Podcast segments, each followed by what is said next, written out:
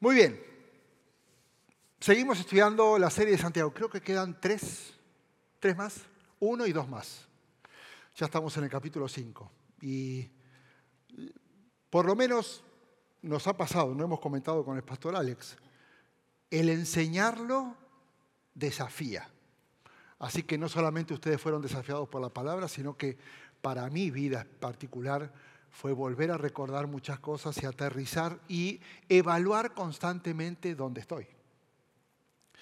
Eh, recuerden, siempre es bueno recordar que Santiago escribe a un grupo de judíos que están dispersos en Asia Menor, tan lejos de casa. Y, y, eso lo quiero volver a recordar porque tenés que conectarte con ese grupo que está fuera y lejos de casa y no están pasando sus mejores momentos, están firmes, pero tienen dudas, están lejos de casa, no es cómodo, son inmigrantes. Así que no olvides cuando vayas escuchando quién le escribe y cuál es el destinatario. Santiago a un grupo que está lejos de casa. Y hay algo que quiero hacer un paréntesis. Porque esta es la razón de ser por el cual cada uno de nosotros se para en este lugar. Y, lo tengo que recordar. Porque Santiago pasó de ser un escéptico, siendo hermano, medio hermano de Jesús, a ser un líder de la iglesia, no por crecer al lado de su medio hermano, sino por el encuentro con Cristo resucitado.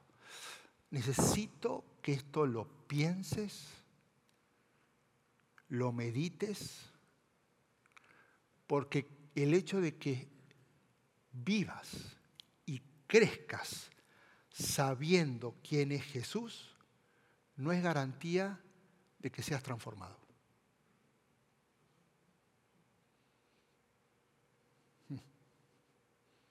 Durante 30 años Santiago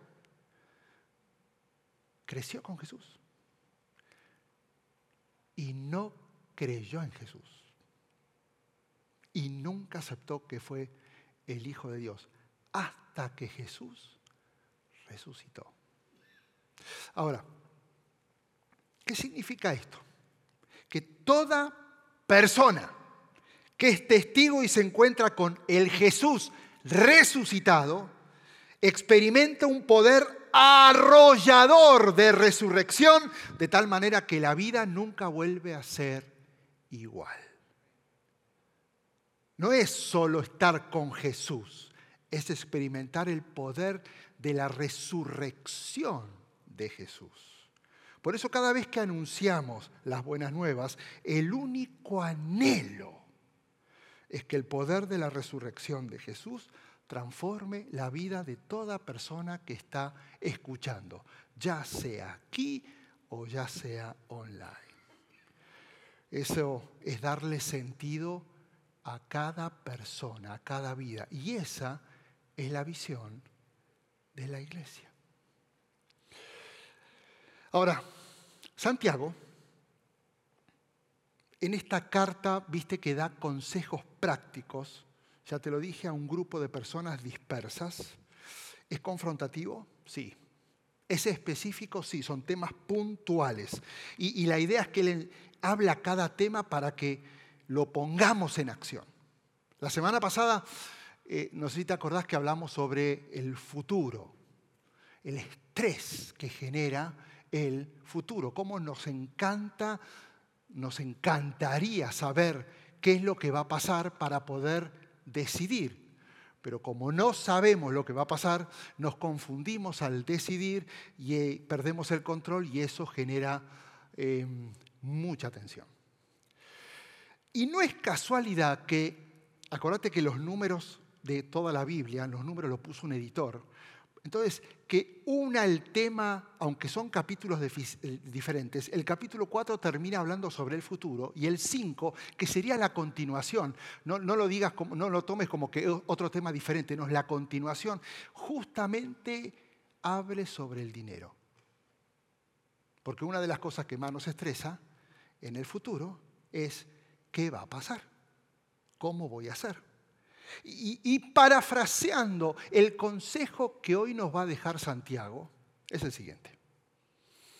No pienses que el dinero es todo, porque seguramente acabarás haciendo todo por el dinero. Nunca te preguntaste, yo sí, ¿eh? ¿Cómo es posible que no llegue a fin de mes con el dinero que gano? Y, si te hiciste esa pregunta, ¿no te respondiste a vos mismo, si ganara más dinero podría pagar todas las deudas y vivir más holgado? Mentira. Porque si ganases más, gastaría más. El problema no es el dinero, sino cómo lo administras. El dinero no tiene la culpa de nada. Eh, vas a ver el, el título del sermón cuando lo veas online. No culpes al dinero. El dinero no tiene la culpa de nada, al contrario, es una bendición. La raíz de todo mal no es el dinero, sino lo que genera en mí el tener dinero. El dinero puede hacer que te olvides de Dios. La autosuficiencia que trae, que trae tener mucho dinero puede hacernos vivir en una ilusión. ¿Sabes cuál es la ilusión? Tengo lo suficiente como para pensar que tengo el derecho de vivir como quiero. El dinero puede llegar a cambiar lo que pienso de mí mismo. El dinero es como un estimulante que me puede, a vivir, me puede llevar a vivir centrado en Dios o centrado en mí. El dinero puede llegar a tener tanta influencia en mi vida que va a definir quién soy, lo que pienso y lo que quiero ahora, porque tengo dinero. El dinero puede hacer que menosprecie al que no lo tiene. Si el dinero redefine mi identidad, también va a cambiar mi manera de ver a los demás. Escucha esto, el dinero puede llegar a estimular tanto el orgullo dentro de mí que puedo terminar, ahí va, gastando el dinero que no tengo para comprar algo que no necesito para impresionar al que no lo tiene. El dinero puede debilitarte frente a la tentación. El, dinero no es malo, es necesario para vivir, pero es peligroso porque el tenerlo elimina restricciones. Ahora tenés acceso a todo. Y al hacerlo, expone nuestro corazón. Y si te acordás, el corazón es engañoso. Pero entonces, momento, momento. ¿Qué comienzo? Este tema es escabroso, ¿no? Siempre Alex me deja los temas difíciles y el, tipo se va, no, chiste. Esto está complicado, porque esto va a meritar que no mires cómo gasta el otro, sino qué es lo que estás haciendo con tu dinero. No, no, no lo mires mal lo que tenés. Ahora mirate tu corazón con lo que tenés. Eh, pastor, pero ¿será que entonces no conviene tener mucho dinero? Dios no se opone a las riquezas. Yo creo que Él bendice y Él necesita gente con mucho dinero. Es más, en la Biblia hay personajes de los cuales son modelos para nosotros que han tenido demasiado dinero. Estudiar Abraham, las riquezas que tenía. Ni hablar Salomón, las riquezas que tenía. Voy a algo más concreto. José de Arimatea tenía mucho dinero. Y Dios toca el, corazón de José porque él lo que va es donar la tumba donde va a ser sepultado Jesús. Así que hay gente con dinero que ha, ha tenido un corazón sano con el dinero. Así que el problema no es el dinero, sino el uso incorrecto y el abuso en lo que hago o digo simplemente por tener dinero. Entonces, pastor, ¿quién es considerado rico. Porque si estamos hablando de, riquezas, de alguien que tiene mucho dinero, ok, definamos qué es ser rico. ¿Estás listo? Empecemos en el Nuevo Testamento. No había una clase media. Eran ricos o eran pobres. Alguien tenía o no tenía. Y el sistema, a través de los impuestos romanos, hacía que el rico sea más rico y el pobre sea más pobre. Por eso los ricos abusaban de los pobres y los oprimían todo el tiempo. Hoy en día el sistema, digamos que es bastante parecido en muchos de nuestros países. Los ricos son más ricos y los pobres más pobres en el mundo, pero hay un dato, pero hay un dato, hay un dato que no podemos dejar pasar por alto. En nuestro país, Estados Unidos, una persona debería contar con un patrimonio de aproximadamente 2.2 millones para ser considerado rico. Quiere decir que a nadie de los que está acá le estoy, le estoy hablando.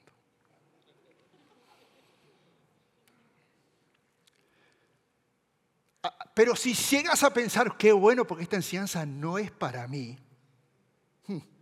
la perspectiva de lo que es un rico cambia cuando lo veo a la luz del mundo, lo que es considerado un rico. Veamos algunos datos, porque te puede llegar a sorprender. Si tu ingreso es de 32.400 dólares al año, no por persona, por familia, estás entre el 1% de las personas más ricas del mundo. 1%. Hay 7.8 billones de personas.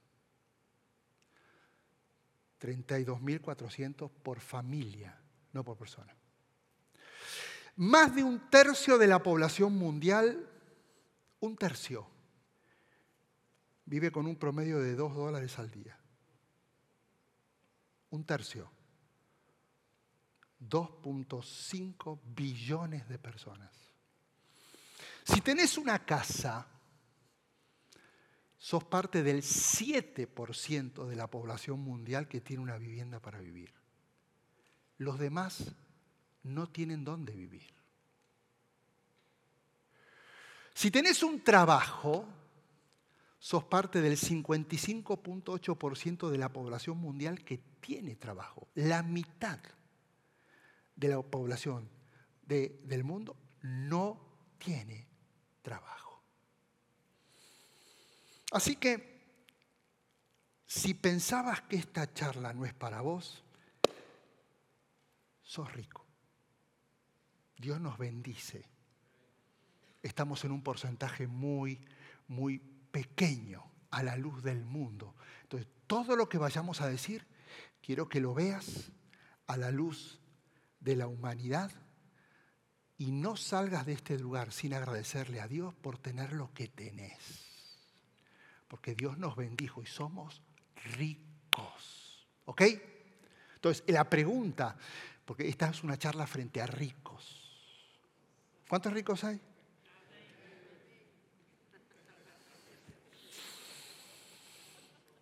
Hmm. La pregunta que hoy debemos contestarnos nosotros los ricos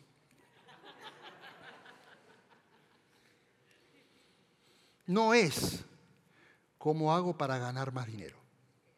Esa es la pregunta equivocada. La pregunta que deberíamos hacernos es, ¿cómo hago para ser sabio y prudente con el dinero que gano? O sea que el, secreto no es ganar más, sino ser más sabio con lo que tengo. Para contestar esta pregunta, Santiago va a desarrollar cuatro, a través de estos versículos que vamos a ver, cuatro errores, o tres errores, perdón, que solemos cometer con el dinero que tenemos. Y para eso les habla a los que tenían lo suficiente para ser considerados ricos. O sea, que como somos ricos, esta, esta palabra es para nosotros. ¿Estás listo? Es violento, es confrontativo, pero como toda la palabra es directa, simplemente para que veas tu corazón y tomes decisiones. Primer error, vivir para amontonar el dinero. Santiago comienza el versículo 1 diciendo, capítulo 5, escuchen ustedes los ricos, ¿ok? esto se pone duro. ¿eh? Lloren a gritos por las calamidades, Dios mío, perdón, que les vienen encima. Se ha podrido su riqueza y sus ropas están comidas por la polilla.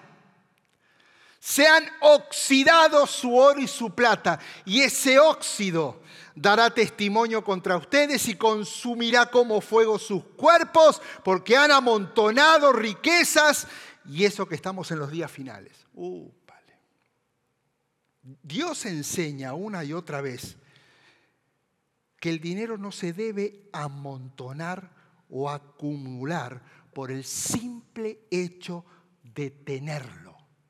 Es como que Dios quiere que tu dinero y mi dinero siempre estén en circulación. Pero un momento, pastor, yo tengo ahorros. No, no, yo no estoy hablando de ahorros.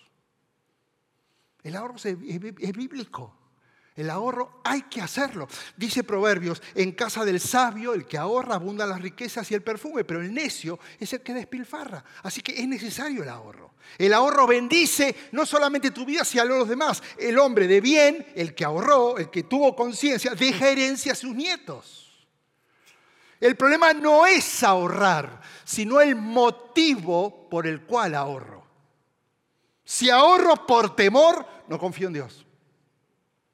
Si ahorro por codicia, el dinero pasó a ser mi propio Dios.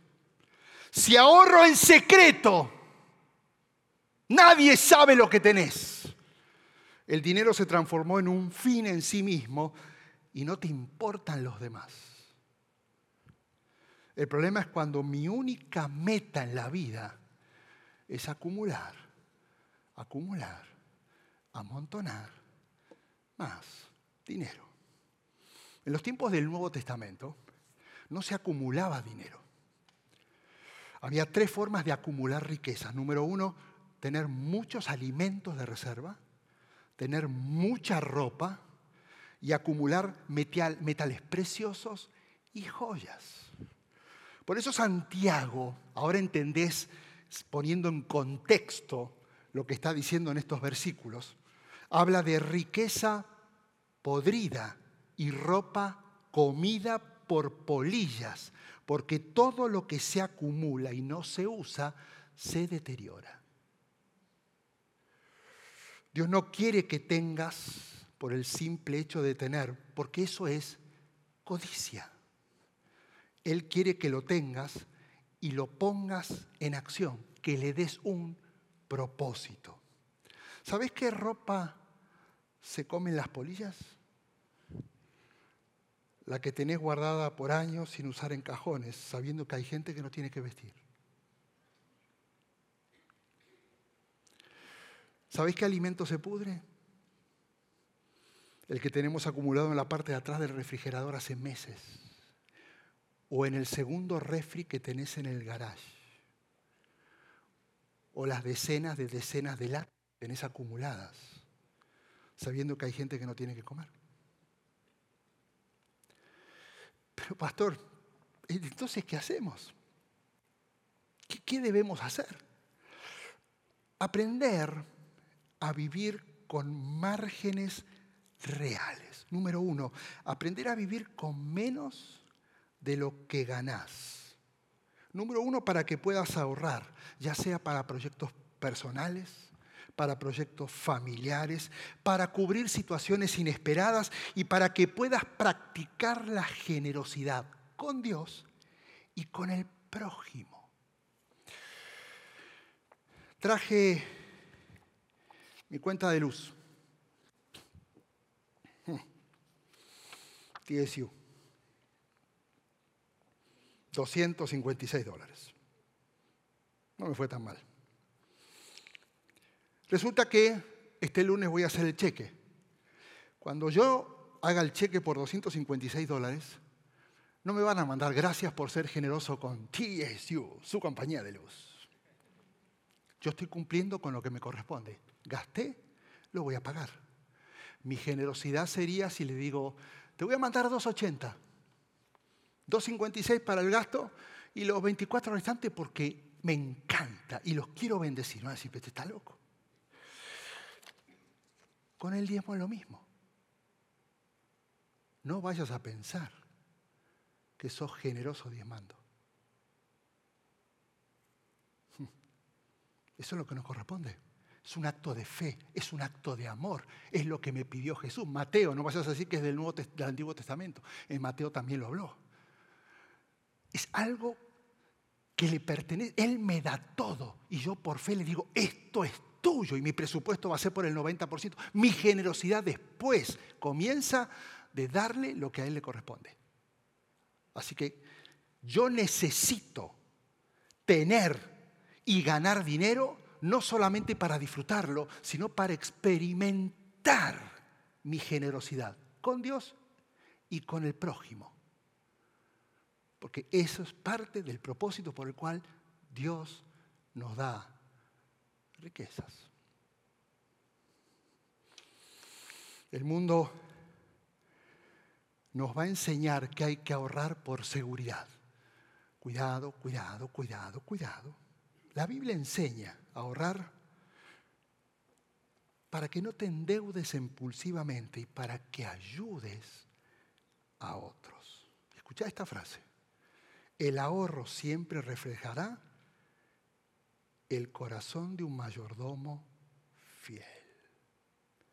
¿Qué refleja tu corazón? Decisiones que hay que tomar. Segundo error que enfatiza Santiago, violento. ¿no? Directo.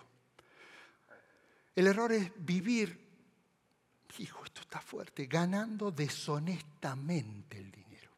Porque él dice, oigan cómo clama contra ustedes el salario no pagado a los obreros que trabajan en sus campos.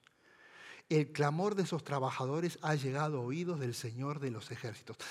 A Dios no solamente le importa lo que tenemos, sino que le importa mucho cómo lo conseguimos. Hay muchas maneras de tener dinero, trabajando duro o trabajando deshonesto. Hablando una vez con un empresario en algún país de Latinoamérica, no le vamos a poner nombre, pero dicen yo. Me contaba la brillante idea de cómo él lograba ahorrar dinero, aprovechándose de trabajadores en extrema necesidad, evitando lo que, evitándoles pagar lo que la ley les exigía. Y si se quejaban, los echaba. Y me lo decía con una convicción. Y cuando veo la palabra, es lo mismo que sucedía en el tiempo del Nuevo Testamento. Y es lo que se está refiriendo Santiago. Es el mismo abuso de trabajo donde no hay contratos, no hay sindicatos, no hay leyes que protegen a los trabajadores. Y en ese momento, si el jefe quería robarle, lo hacía. Y si no le gustaba cómo trabajaba, no le pagaba y se iba. Te advierto, es muy fácil ganar algo deshonesto o hacer algo deshonesto por ganar un poquito más. Si tengo una tarifa y vendo lo que vendo y el cliente tiene mucho, no cobres de más. Cobra lo que hay que cobrar. Si vendes carro usado, no oculte las reparaciones que tuvo el carro por querer ganar un poquito más.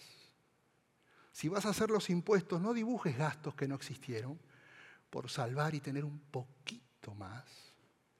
Si trabajas por hora, no cobres por hora que no hiciste nada, por ganar un poco más. No vendas tu honestidad por un poco de dinero. La Biblia dice en Proverbios 13:11, el dinero mal habido se va a acabar.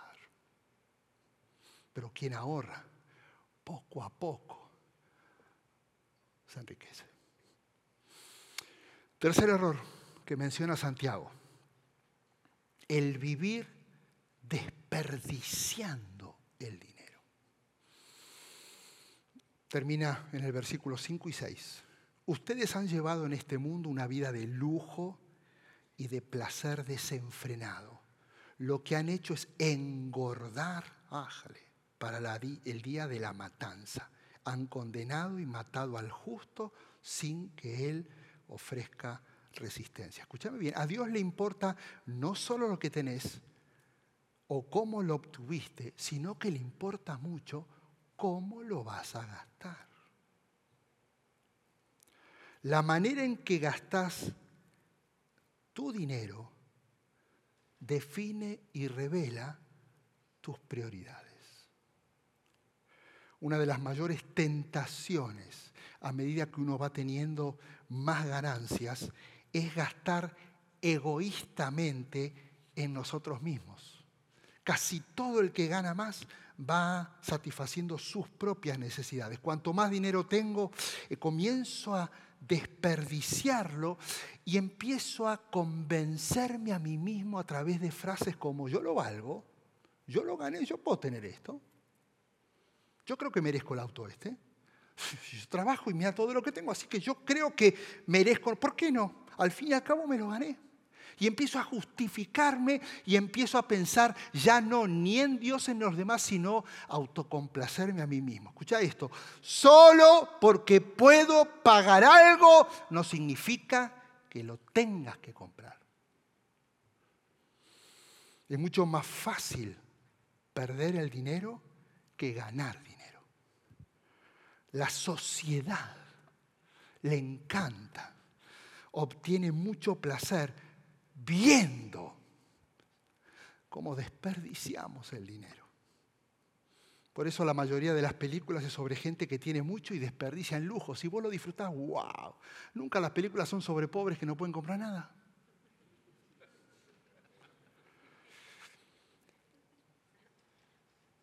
...21 de octubre se acerca Navidad. Sabía, ¿no?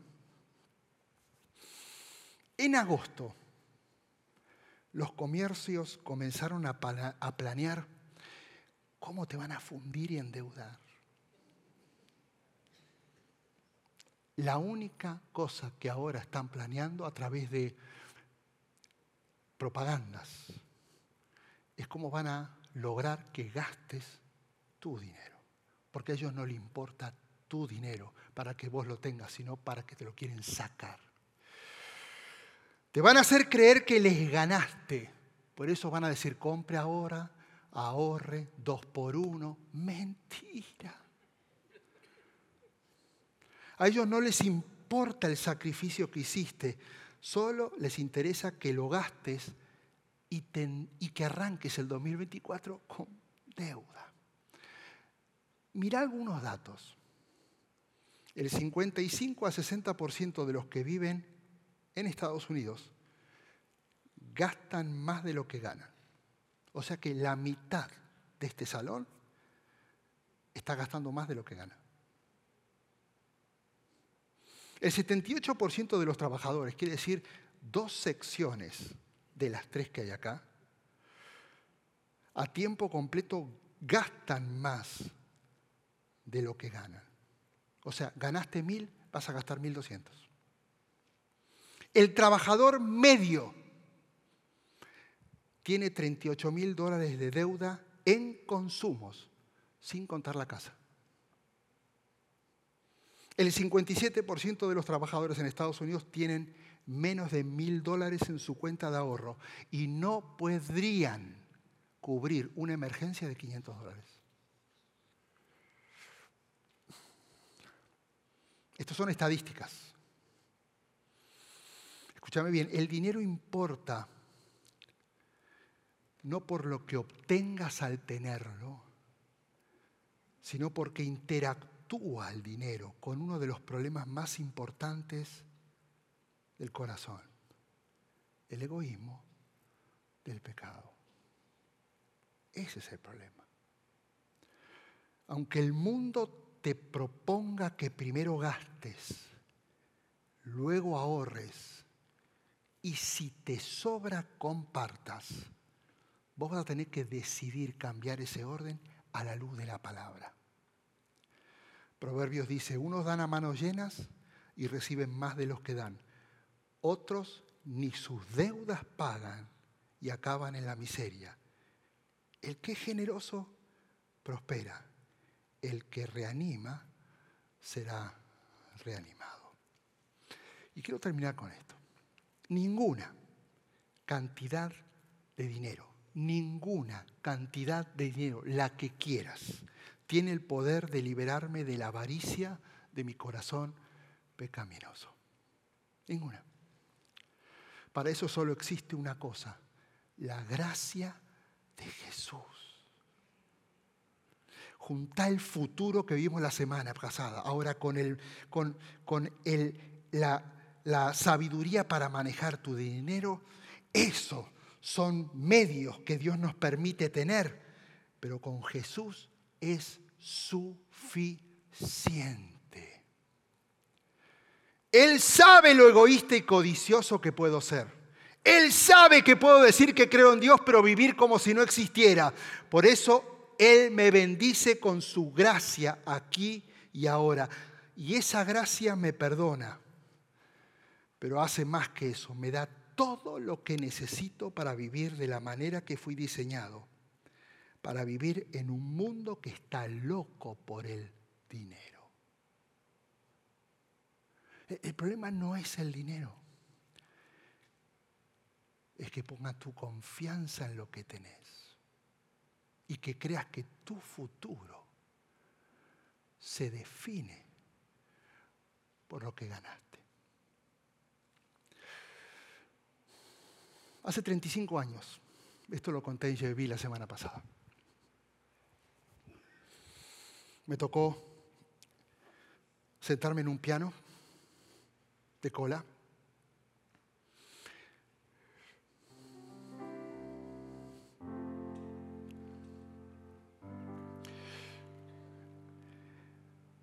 Y tener que ministrar en uno de los servicios más difíciles de mi vida. Mi mamá me dice, me gustaría que cantes este himno que le canta tu papá. le digo, no me pidas esto, no, no me pidas esto porque no voy a poder hacerlo. Era el servicio, era el funeral de mi papá. Y mi mamá me dice, pensá en él. Y el problema es que la canción o el himno que él le gustaba era porque él vive. Le digo, no puedo cantar esto. Triunfaré mañana. Y se había muerto mi papá. Híjole. Yo quedé como hermano mayor, mi hermano como 19, yo 21, mi mamá, dependientes totalmente de mi papá. Totalmente. Él es de las personas que decía, ustedes disfruten, estudien, yo me encargo de todo. Se fue y no sabíamos qué hacía. De repente sabíamos que nos había bendecido con propiedades, perdimos todas por la sucesión, porque los abogados nos comieron vivo. Nos quedamos sin nada. Y mi mamá me dice, canta el himno.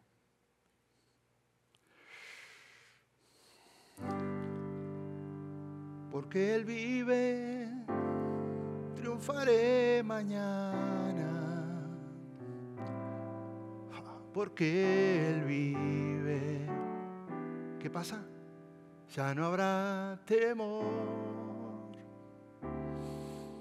porque yo sé, ¿qué cosa? Que el futuro es suyo.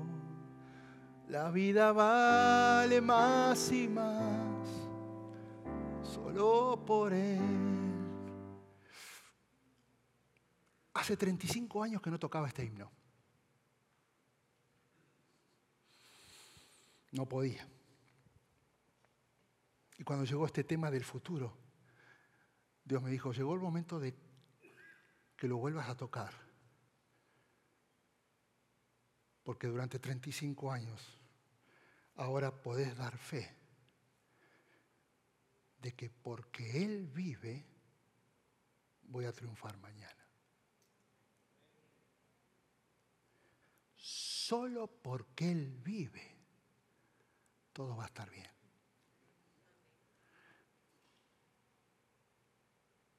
Prefiero tener la convicción de que Jesús vive y no que mi papá se haya sanado del cáncer, porque la sanidad de papá no me iba a traer mi destino final, porque lo único que garantizó que mi futuro es increíble, es maravilloso y triunfante, es que Jesús vive.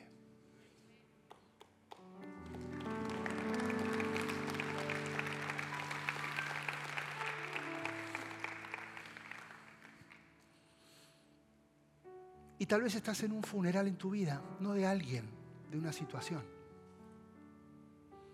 de un problema económico, de un dolor. Con Jesús es suficiente. Porque la misma resurrección de Jesús que transformó a Santiago es la misma resurrección que te transforma a vos y a mí y nos garantiza, porque Jesús vive, que vamos a triunfar mañana. El problema es que hay que tomar una decisión. La decisión de entender y tener la convicción de que con Jesús es suficiente. ¿Se vale ahorrar? Claro que sí. ¿Se vale acumular sin un propósito? ¿Para qué? Se va a podrir. Pero cuando vos sos parte de un movimiento de lo que Él te da y le das con propósito movimiento, vas a tener más y vas a tener más, porque todo tiene un fin. Jesús es suficiente, no los recursos que Dios te bendice, porque no es tu genialidad, es Dios obrando a favor de tu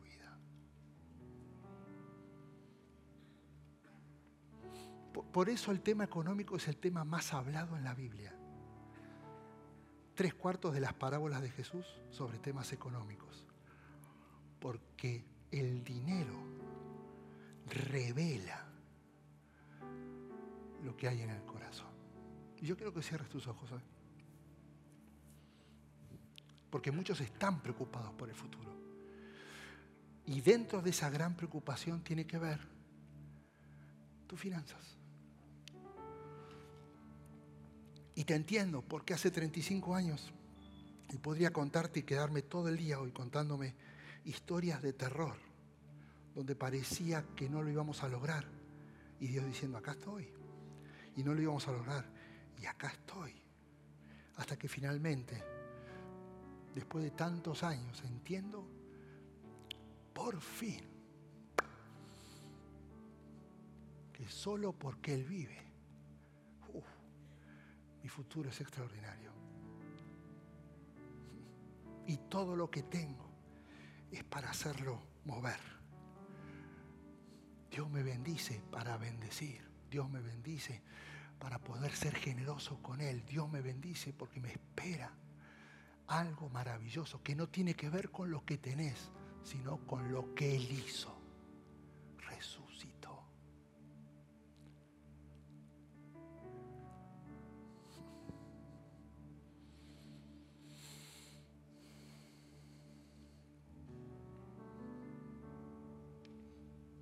Más difícil es rendir. Es rendir. Mi voluntad, mis deseos. Es rendir lo que ya tengo formateado en mi cabeza, porque el mundo, el mundo dice lo contrario a lo que estamos hablando acá, lo que dice la palabra. Tené más, asegura más, no pienses en los demás. Invertí en esto, invertí, asegura, asegura. No está mal. Pero ¿para qué?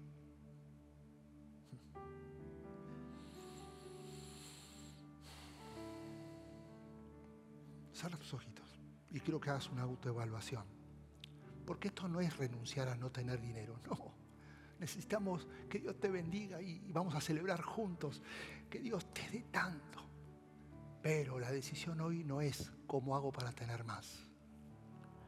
Es Señor, todo lo que tengo lo rindo a tus pies. Porque esto no me garantiza mi futuro. Solo que tú vives. Por eso con Jesús es suficiente. Y mientras Francis va a cantar este coro tan conocido de este himno, de una forma valiente,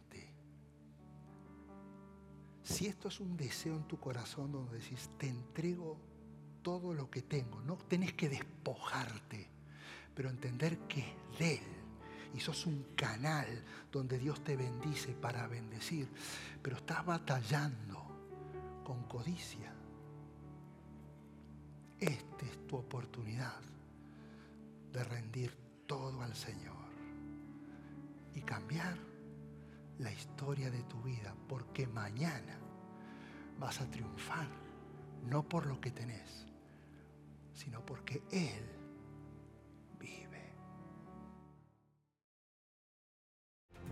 Gracias por participar del servicio a través del Internet. Esperamos que la experiencia de hoy haya alentado y desafiado su mente y corazón. En Champion Forest nos apasiona ayudar a las personas a conocer a Dios, a crecer en su relación con Él y con los demás, mientras todos como cristianos hacemos una diferencia en el mundo. Nos encantaría tener la oportunidad de hablar y orar con usted. Le invitamos a que ingrese a championforest.org diagonal conectar para que podamos estar en contacto. Y por supuesto, esperamos con ansias el momento de poderle saludar en persona en una de nuestras sedes. Que Dios le bendiga y tenga una semana llena de la presencia del Señor. Nos vemos pronto.